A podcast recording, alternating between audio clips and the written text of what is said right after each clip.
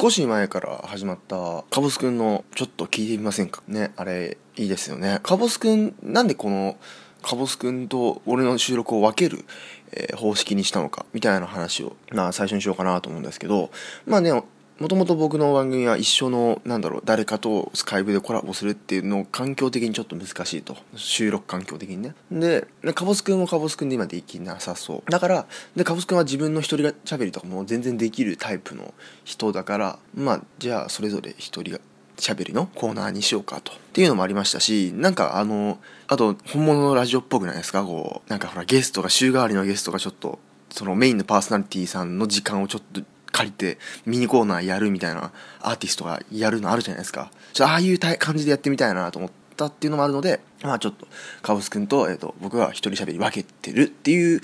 ことなんですよ。はい。で、まああのー、今後ね、機会があればちょっと、あのー、二人で一緒に喋る回もあってもいいかなとは思ってます。実はね、一回そういう回を撮って配信したことがあって、あの、前身番組のサタデーポッドキャストの、えっ、ー、と、第何回か忘れましたけど、あの、定期配信してる時に一回ね、カボスくんにゲストで来てもらって、一緒に喋った回があるので、えっ、ー、と、ポットレのホームページにね、実はあの、前身番組全部聞けるリンクが貼ってあるので、まあそこね、もし聞きたい方がいたら聞いてみてください。はい。まあ2年くらい前かな、もう、うん、1年、2年くらい前の話ですけどね。はい、ということで、行きましょう。ポットレの、ポットレの、ポットレの、ポットレの、ポットレの、ポットレのキャスト。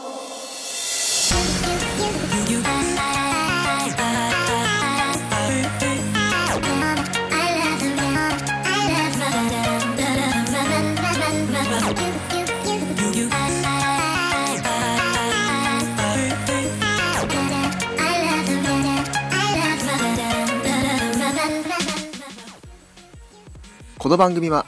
ニュース音楽ボイスブログなどさまざまなテーマでゆるく雑談していく番組です。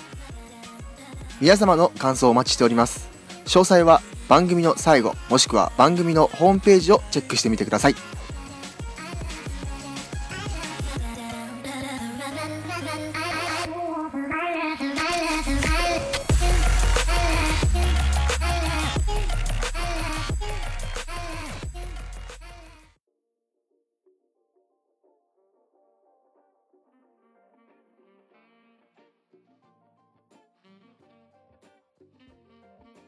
僕実は3月の22から24にかけて、まあ、ツイッターとかではねちょいちょい言ってたんですけど韓国旅行に行ってましたはい初海外ではないんですけど、まあ、この番組でも話した通り台湾に行ってたんでねですけど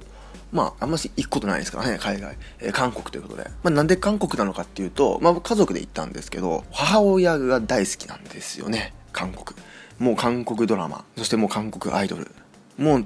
かれこれ4、5年とか、もうそんぐらい好きですよ、ずっと。なんでもう韓国語もほぼ話せるんですよまあほぼっていうか、まあ、基本的に話せるんですよなんで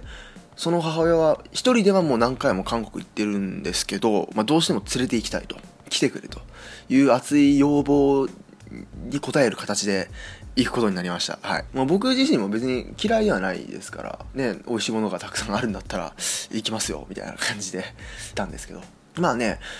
結構最初出発して、まあ、飛行機で行くんですけどそのやっぱ近いんですよね、うん、その辺だから例えば東京からこう、まあ、沖縄に行ったりとか九州の方に行くよりかも近いと思うんですよ。あのバブクソウルでしたけどね。で、まあ、出発して羽田空港から、えー、いて。でちなみに行き帰りの飛行機の中で見た映画は「あのリメンバー・ミー」を見ました。こちら、あの、まあ、特に回は一回撮りませんけど、いい話でした、とっても。あのー、あの、周りで結構大絶賛してる方がたくさんいたんですけど、あ確かに、これはいいなと。うちの、ちなみに母親はちょっと泣いてました。はい。で、そんな、えー、まあ、リメンバーミーを行き帰りで見て行ったわけなんですけど、大体あの、韓国のソウルは2つ空港ありまして、インチョン空港かな？確か、インチョン空港っていう空港、確かそんな名前だった。と、えー、キンボ空港っていう、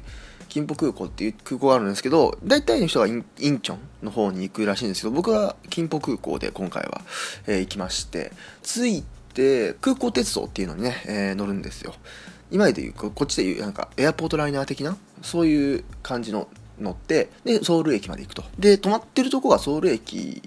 からまあだいぶ近かった、一駅ぐらいのとこだったんで、まあ歩いて、えー、行って、で、泊まって、ってあまあ荷物とか下ろしてでまあ昼あたりから朝からねあの飛行機乗ったんで昼ぐらいからじゃあ行こうかと。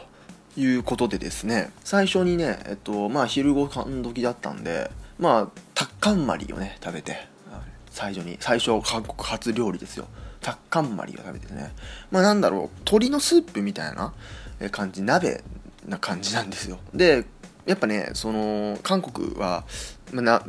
鶏が入っててスープでっかい鍋あってみたいな。やっぱこうサイドメニューとしてキムチとか出てくるんですよ。ニンニクだとかキムチだとか。で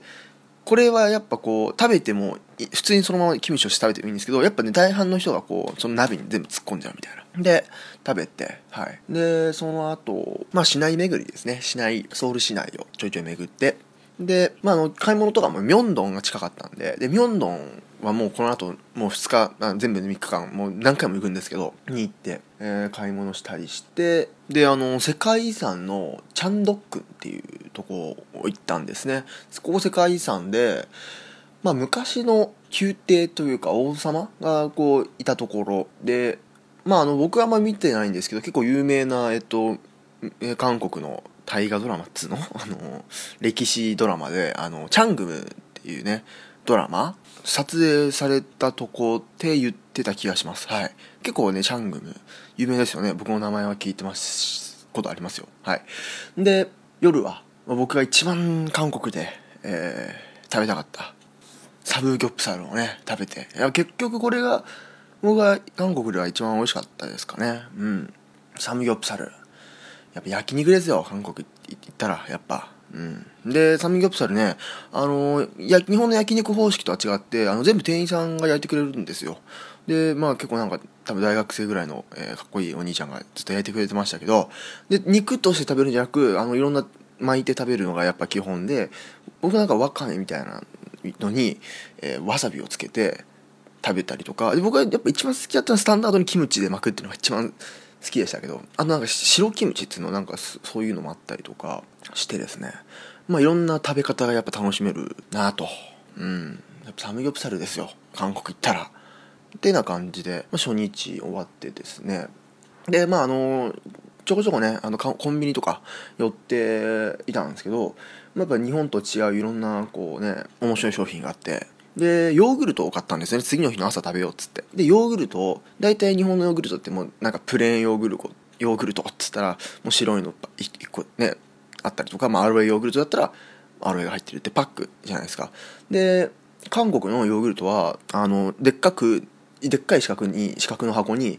えっとまあ斜めに分けてで半分斜め半分だから三角形型にこうヨーグルト入っててもう片方の三角形にフレークが入ってるんですよ。つまりフレークとセットになってるヨーグルトが売っててこれねめちゃめちゃ美味しかったです。これ多分向こうのコンビニとかにあるんで朝めっちゃいいですよこれ。是非食べてみてください。さあそしてまあ、2日目ですね。は、えー、朝からプアムドンっていうなんだろう渓谷みたいなちょっと山山ぽいとこ？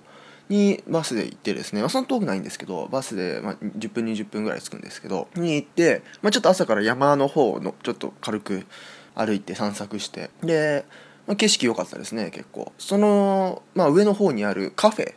に、まあ、行ったんですよ。でここがめちゃくちゃおしゃれなカフェでですねでこちらも、えー、なんか韓国ドラマのロケ地になってるとこで、まあ、知ってる人いるかな？僕も名前しか聞いたことないんですけどコーヒープリンス1号店というドラマ。で使われた場所らしくてですね、えー、サンモートゥンイというお店なんですけどこれやっぱ山の上にあるカフェっていうだけでおしゃれなんですけどそこであの席が1階の席と2階の席とであとなんテラスみたいなベランダ的なとこあるんですよ。でもうベランダから向こう全部山です。山というかもう山の絶景なあのと遠くの方にソウルの市内のビルが見える。みたいな結構いいそのビル愛も結構見えるしこっちの方右の方に山が見えるみたいないいとこででこう大体そこってそういうとこってテラスにテーブルが置いてあるっていう感じじゃないですか。でテーブルもあるんですけどそのなんだろう縁？その外のそのテラスの塀にテーブルがついてるんですよ。だからだから椅子に座るともう目の前その絶景。でこう目の前にテーブルがあって飲めるみたいな、まあ、詳しくはインスタの僕の写真を見てほしいんですけどここめちゃくちゃおしゃれな、まあ、特にあのあれですねインスタ映えですよ。それ狙ってる方ここですよ。うん。サイドプアントンプアムドンのサンモトゥンイ。これちょっと調べてみてください。ここのあのいろんなあの飲み物もあったんでね。はい。なのでこのこのカフェ行って終わりですかねここは割と。まああといろいろあのスポットあの見たんですけど基本的にはここはあの散策が、えー、メインだったので、はい、でまた降りてきて、まあ、今度はあの有名なカンナムの方に行ってみようかなと。まあでっかいショッピングモールみたいなのがあるらしいので行って。でねまあ基本的にはショッピング服買ったり僕も服買いましたけどとか図書館があったんですねそのショッピングモールの中に。でこの図書館めちゃめちゃすごくてあのー、壁というかなんか一面にバーッと本が並んでるんですよ。2階の1階2階吹き抜けで。あのハリー・ポッターに出てくるみたいな。だからもうあの本は多分飾る目的なんでしょうね。あそこから撮ったりはできませんから。壁一面にバーッと本が並んでいるすごい映画に出てくるような図書館だったんですけど。でまあもちろんね本は韓国語だから読めませんけど、まあ、どんなコーナーがあるのかなと思って見てみたらやっぱりね勉強の本が多かったですね。あのなんだろう、まあ、雑誌とかもあるんですけどそのなんだろうやっぱ2階とか全部勉強の本で結構勉強しにこう来るようなとこなのかなって思ったんですけどね。あの1階にある雑誌には日本の雑誌もありました。ちょっとあの発売がちょっと古いノンノだったりとかそういうのもありました。そういうのも見れるしみたいな。でとにかくデザインがすごかったですねお店の。はい。で、まあ、外出たらですね有名なあれがありましたよ。ということで、えー、この辺で。今日の動画。途中に挟みたいと思います今回は、えー、ということでここカンナムといえばもちろんあの曲ですよカンナムスタイル、えー、サイというアーティストが、えー、出した曲ですね。このねあのでっかいあのモニュメントがあったんですよ。カンナムスタイルの踊り？あれを思い出してほしいんですけど手をこう前にグーにした手を前にクロスさせるじゃないですか。この手がでっかいモニュメントになってたんですよ。だからやっぱねあんだけ売れたらやっぱその記念碑が作られるくらいのもんなんでしょうね。でまあそのその横のパネルではずっとカンナムスタイルが流れてるですね、そういうのを見て、まあ、僕これもインスタにあげましたけど、ね、ぜひ。ということで、このカンナムスタイル、えー、2012年に、え、公開された曲でですね、一時は YouTube の、え、トップ再生回数、つまり全ての動画で1位を長く誇ってました。まあ今はなんか違うっぽいんですけど、でもそれでもトップ5に入ってるみたいですね。やっぱすごいですね。あのー、なんでこれ唐突にこのボーンってねまあ、やっぱ海外とかでやっぱ話題になったっていうことがあるんでしょうけど、えーまあ、実際ね、えっと、サイ本人は海外を狙って作った曲ではないけど大ヒットしたことに驚いていると言っているそうですね。はいえー、カンナムっていうのはですねちょっと高級住宅街みたいなイメージなんですね。でこの曲はそんな、まあ、お坊ちゃまな生活スタイルをモチーフにしていると。はい、でまあそのさっき言ったこう前をクロスする乗馬的なダンスこうは、えー、カンナムお坊ちゃまが馬に乗っている金持ちというイメージを皮肉った、えー、ダンスだそうですね。はい、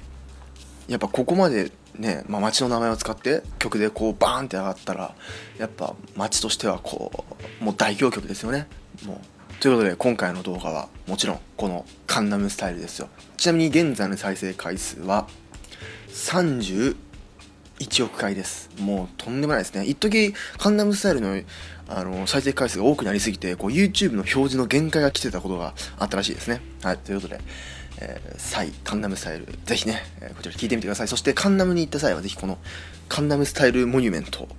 でっかいこれをね、えー、ぜひ見に行ってみてください。ということで、えー、戻りましょう。そして、夜は市場に来ましたね。まあちょっと名前あどっいう市場だったか忘れちゃったんですけど、えー、行ってでそこでキンパっていうまあ海苔巻きっていうの？を食べたんですよ。結構有名なね。でやっぱ屋台がたくさんある。まあ韓国基本的にこういう市場っていうともう本当に屋台がメインででもう屋台のおばちゃんがこう食べて食べてっていう感じで言ってくるんですよ。でそこの一軒に入ってっていうか座って食べたキンパがめちゃくちゃうまかったですこれ。うん。そうさっき言わなかったけどあの2日目の朝にもその屋台に行ってるんですよ。で朝から、えー、冷麺とか食べてて。でもうすごいんですよ。あのそのストリートみたいな感じで並んでてその屋台が。で中に入るとその両脇にもうずらーっと屋台エリアに分かれてて屋台があるんですよ。でもうそこの真ん中通るだけでもうもう右から左からおばちゃんがもう「いやうちで食べてけうちで食べてけ」って言ってくるんですよすごい。でまあその中から一つ、まあ、箇所選んで食べたんですけど、まあ、隣見てもね隣のお店見ても隣のお店見ても出してるものはほぼ変わらないんですよ。だからどこのお店行ってももう出てくるものはほぼ変わんないんですけどおばちゃんがすごいね寄ってくるんですよ。で、まあ、その夜もそんな感じででやっぱね屋台のおばちゃんは日本語うまいですね。やっぱ主にやっぱ観光客を、まあ、ターゲットにしてさうちのとこ来てってやるわけじゃないですか。だからやっぱね韓国人その屋台のおばちゃんはね日本語うまいんですよだいぶ、うん、で食べてで結構あの「また来てください」みたいな感じで言ってもらって。でキンパすごい美味しかったですね。あとなんかえっとなんだっけな。ホットックっていう、まあ、あれはデザート的な、あの、粉物のお菓子なんですけど、あれも美味しかったですね。あの、シュガーだったり、蜂蜜だ、ん？シナモンシュガーだったり、蜂蜜だったり、野菜だったりっていう中に入ってる種類がいろいろあるんですけど、僕は蜂蜜が一番好きですね、蜂蜜。うん。とかとか、えー、ありまして。だからこう、僕らはその、ちょっと小腹空いた時に寄る程度でしか、あの、市場は行ってないんですけど、屋台ね、行ってないんですけど、まあ大人の人とかね、あの、屋台で、あの、ご飯、あの、食べて、みたいな、お酒飲みながら、えー、屋台回って、いろんなのちょこちょこ食べて、過ごすっていうのもいいかもしれませんね。僕次行った時はそれやりたいですね。はい。そういう感じで、えー、の2日目ですかね。やっぱね、そうだからさっき言った朝のお店もすごいんですよ。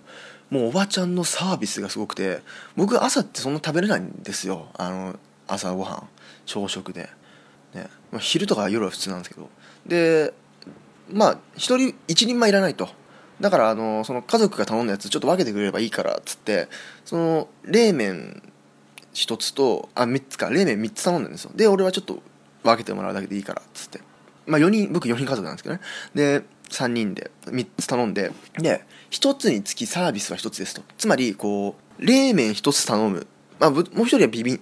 ビビンバか？ビビンバ一つ頼んだとしたら、冷麺、ミニ冷麺もついてくるよみたいな。それサービスで。で、サービスは1個の商品、なんです1個もの何か頼んだ時に月1個来ますよと。いうふうに書いてあったんですけど、なぜかミニ冷麺は4人分来るっていうね。うん、サービスサービスっつって。で、ミニ冷麺プラス別のなんかスープものも来たし、で、キムチも来たし、みたいな。つまり、頼んだ品は3つしかないのに、サービスが6個ぐらい来たんですよね。だから食べきれんと、うん、俺朝そもそも俺朝そんな食べれないから3つしか頼んでないのに結局サービスで1人前ぐらい僕の目の前に出ましたからね、うん、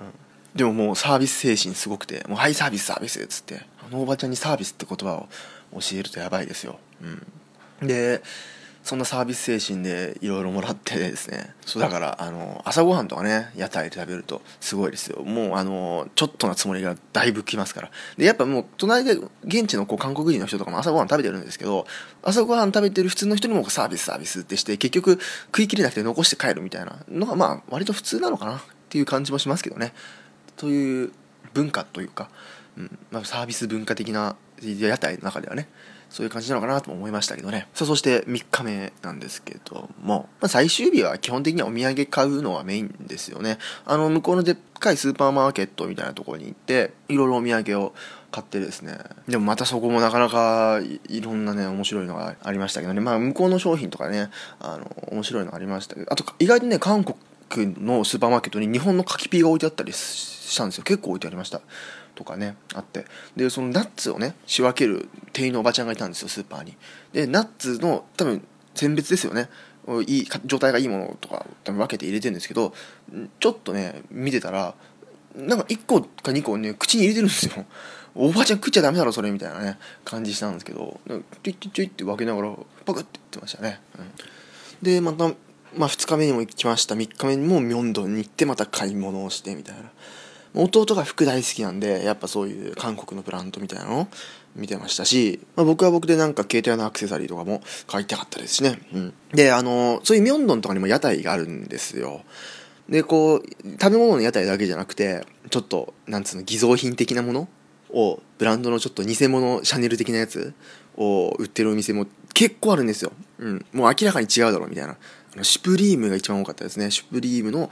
ちょっと安すぎだろそれってやつが一番多かったんですけどもうねすごいんですよその屋台のおじちゃんももうあのー、日本語まあもちろんさっき言ったように日本語がうまいんですけどすごいねこっち偽物あるよ偽物あるよって あのー勧誘してくんですよ。うん。偽物あるよはダメでしょうとね。あの、行く人いないよ、それと思ったんですけど、うん、偽物あるよっつってね、来るんですよね。で、最後ね、あの、パッピンスっていうでっかい、あの、かき氷みたいなの食べたんですよね。もうでかすぎて、あの、4人で2つ食べたんですけど、あれ完全にね、2人前以上ありますよ、1個で。でかすぎて。だからやっぱ、ね、1人で行く方はあれ1個食べれないですよ、多分。うん。2人以上で行くやつですね。そう、韓国のやつね、なんかその、でかいんですよ。いろいろ。まあ、アメリカほどじゃないと思うんですけど多分ね。アメリカもいろいろでかいって聞きますけど。こうパッピンスもそうですしその鍋とかもあの最初に言った鍋、えー、タッカンマリとかもやっぱその、まあ、1人前というよりは1話2話っていう感じで頼むんですけどやっぱ1話でも多かったりすることありますからね1人分だと。だから1人で行く方はちょっと気をつけて2人以上で行く方も1人1つ頼むんじゃなくてやっぱ1つを分けるみたいな、えー、大きさを選んでいった方がいいかなと思うんですけど。とかあってね、えー、最後そのパッピンスを食べて、えー、帰ってきたという感じですね。なかなかねあの面白かったですよやっぱり。うん。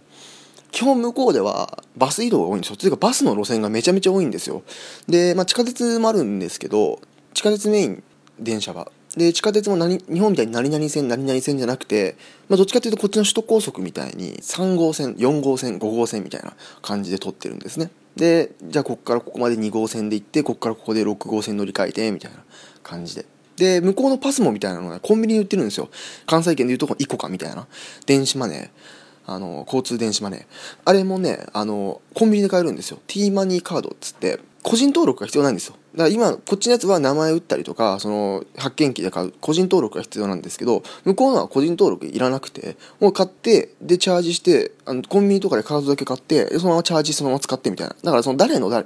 つとか関係ないんですぐ買ってすぐ使えます。はい。でバスですね。あとバスもうめちゃめちゃ本数多くてバスも何百番バス何百番バスってあるんですけどあのね運転が荒いんですよ。まあ、向こうの車全部。あの向こうで運転レンタカー借りて運転するのはちょっとね怖いと思います、うん、僕の母親親も父親も母親も言ってましたけどこっちで運転する自信がないと。あのねすごいんですよ。もう G が半端じゃないんですよ。ガンガン揺れるんですよ。僕乗り物用激しいんで危なかったですよだいぶ。スマホなんて絶対見れないです。もう見たら絶対よ。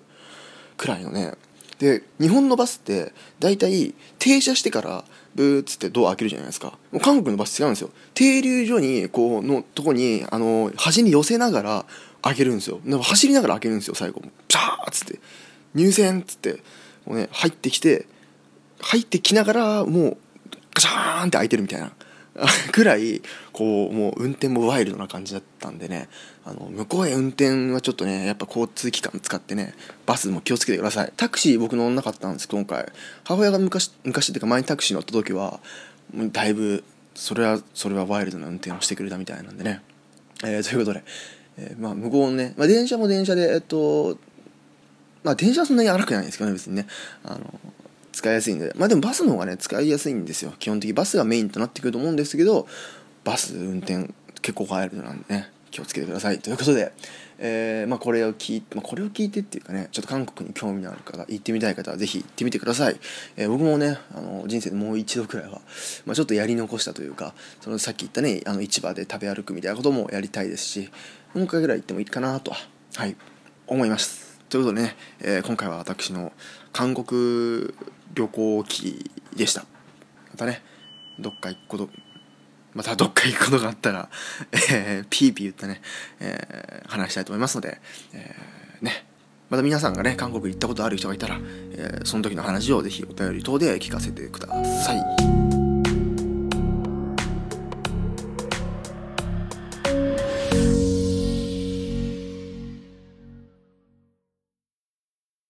かぼすのちょっと聞いてみませんか？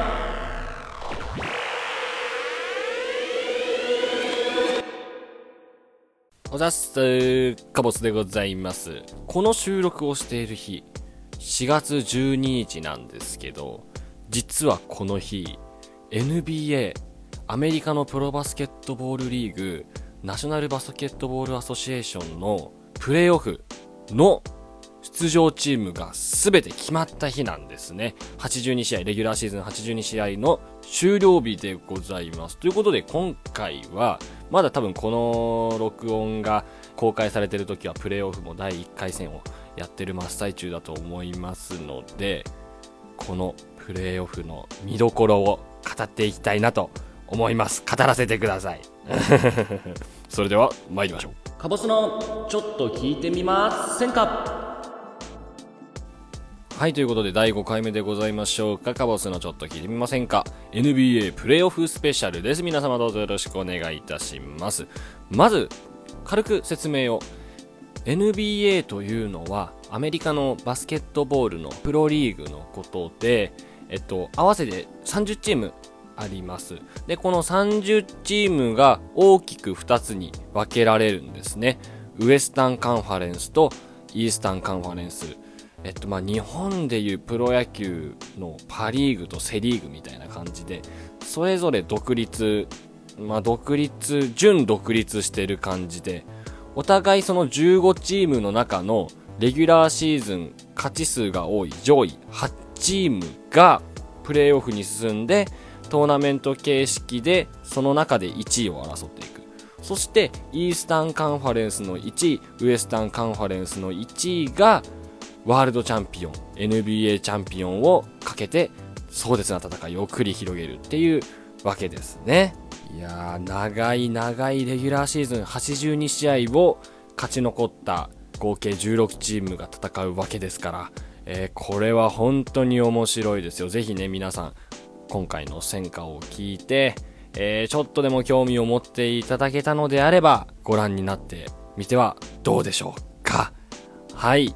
では、早速、イースタンカンファレンスの見どころからやってまいりましょう。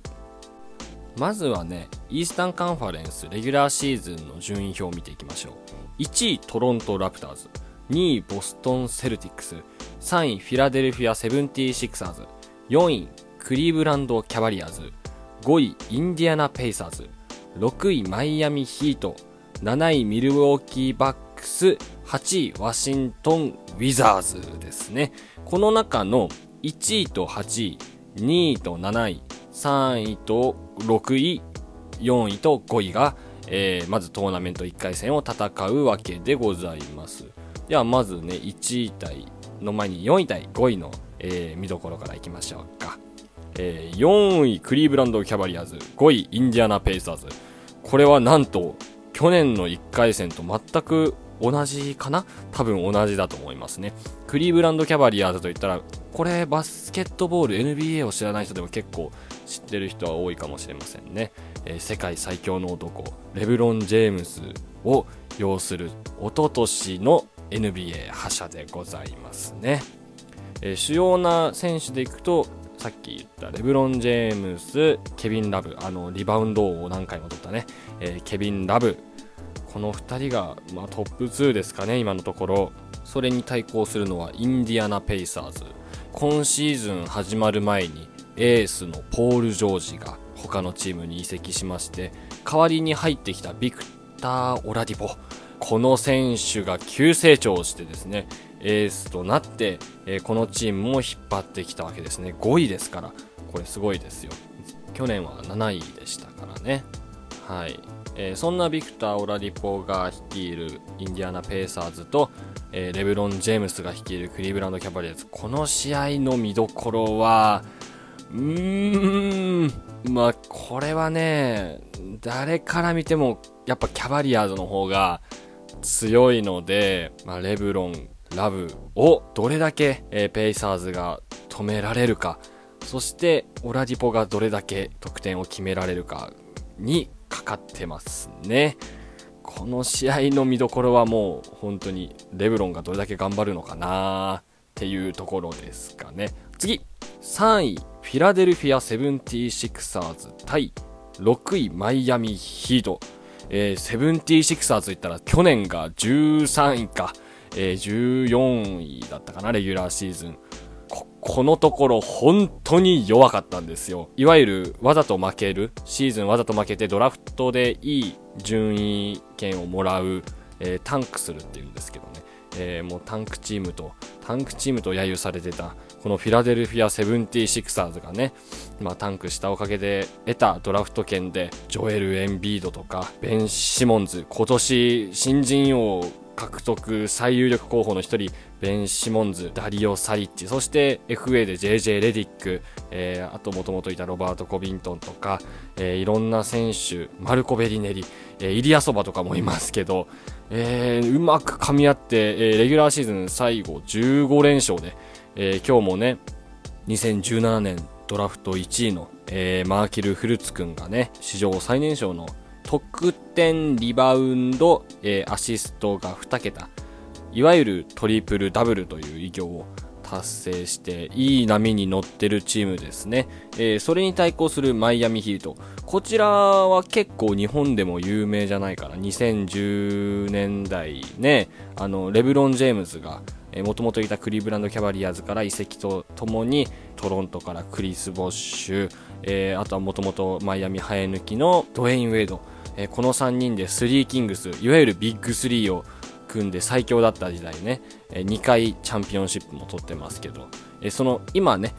2人クリス・ボッシュもいないですしレブロン・ジェームスもキャバリアーズに帰りましたから。ウェイドはねあのいろいろあったんですけどまた今年ヒートに戻ってきて、えー、頑張ってますけど。そんなマイアミヒートはやっぱり去年のユーロリーグで MVP を取ったポイントガードのゴランドラギッチ。そしてディフェンスの名手でありますビッグマンのハッサン・ホワイトサイド。この2人の活躍がどれだけ見れるか。今波に乗ってるセブンティーシクサーズ対マイアミヒート、えー、これは見ものですね。この試合は本当に面白いと思いますのでぜひチェックしてみてください。次、えー、2位ボストンセルティックス対、えー、7位ミルウォーキーバックス。ボストンセルティックスといえば今シーズン始まる前にクリーブランドキャバリアーズ生え抜きだったカイリー・アービングポイントガードのカイリー・アービング選手が移籍したチームですけど同時にね去年ユタジャズっていうチームでエースだったゴードー・ヘイワードさんも、えー、加わって本当に最強のチームが出来上がったんじゃないかっていうところでホームオープナー、えー、最初の試合でゴードー・ヘイワードさんがね足を怪我しちゃったんですよ。で今シーズン全部出てなくてどうなることやらと思われてたんですけどまあ順調に若手それこそルーキーのジェイソン・テイタムとか2年目のジェイレイ・ブラウンとかが、えー、活躍しベテランのアルフォー・フォードも活躍したりして、えー、レギュラーシーズン2位で、えー、勝ち残ったわけですね。ただ心配なのが先ほども申し上げた通りカイリー・アービングもいませんしんゴードン・ヘイワードもいませんしでカイリー・アービングも怪我で、えー、いないわけですね。でプレーオフはもう始まるわけですけれども、まあ、この状況でセルティックスがどういうふうに戦っていくか、えー、対するミルウォーキーバックスといえばこの人も聞いたことあるんじゃないかな。5年目の選手ヤニス・アデトクンポ。多分字を見てもヤニス・アデトクンポとは読めないんですけど、えー、ギリシャから来たグリークフリークなんて言われてます、えー、もう本当に規格外の、えー、化け物ですね。もうこの男に関しては言うまでもないので、まあ、どれだけアデトクンポが爆発怪物の活躍をするかそしてそれを迎え入れるボストンがどれだけ去年のねイースタンカンファレンス覇者ですから覇者じゃないかイースタントカンファレンス覇者はクリーブランドか、えー、まあアービンと、えー、ヘイワードがいない状況でどれだけ対抗できるかっていうところにかかってますね。次。待ってました。イースタントカンファレンス。1位。トロントラプターズ対。8位。どうした？後半から失速したぞ。ワシントンウィザーズさんですね、えー、トロントラプターズといえば、えー、NBA のチームの中で唯一カナダに、えー、拠点を置くチームなんですけれどもここ3、2、3年かな？プレーオフには必ず出てくるんですけど、1回戦で負けたり、2回戦で負けたりとね、こう、ま、期待外れと言いますか、な活躍をしてきましたからね、えー、レギュラーシーズン番長なんて、えー、揶揄されてましたけれども、えー、今年はこう順調に、レギュラーシーズンをね勝ち残ってちょっとプレーオフでもいい活躍を見せてくれるんじゃないかっていうトロントラプターズさんは。デマー・デローザン選手。そしてカイル・ラウリー選手のこの恐竜コンビね。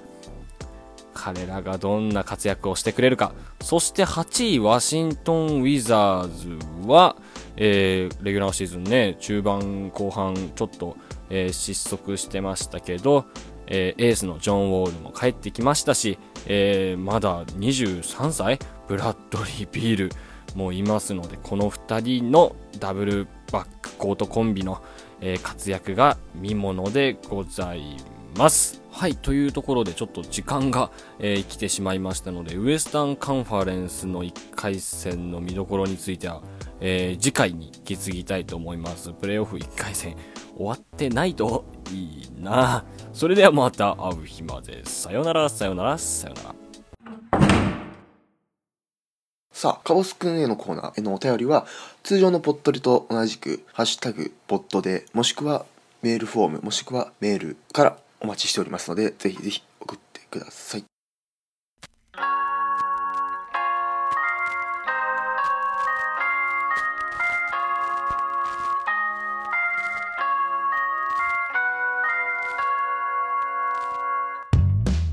さあいかがだったでしょうか？韓国旅行話、えー、あとカンナムスタイルもね紹介しましたけど。ぜひ皆さんのね旅行記またこういうとこもおすすめだよみたいなのがありましたら、えー、ぜひぜひ、えー、送ってほしいなと思います。あとこれで行きたい海外。僕まあ実は海外旅行よりも国内旅行の方が好きだったりするんですけどまあ行きたい外国はやっぱアメリカとかイギリスとか、まあ、王道系ですけどね。まあ行ってみたいなといつかは思います。この番組では皆様からのご意見ご感想を募集しています。Google フォームまたはメールから送ってください。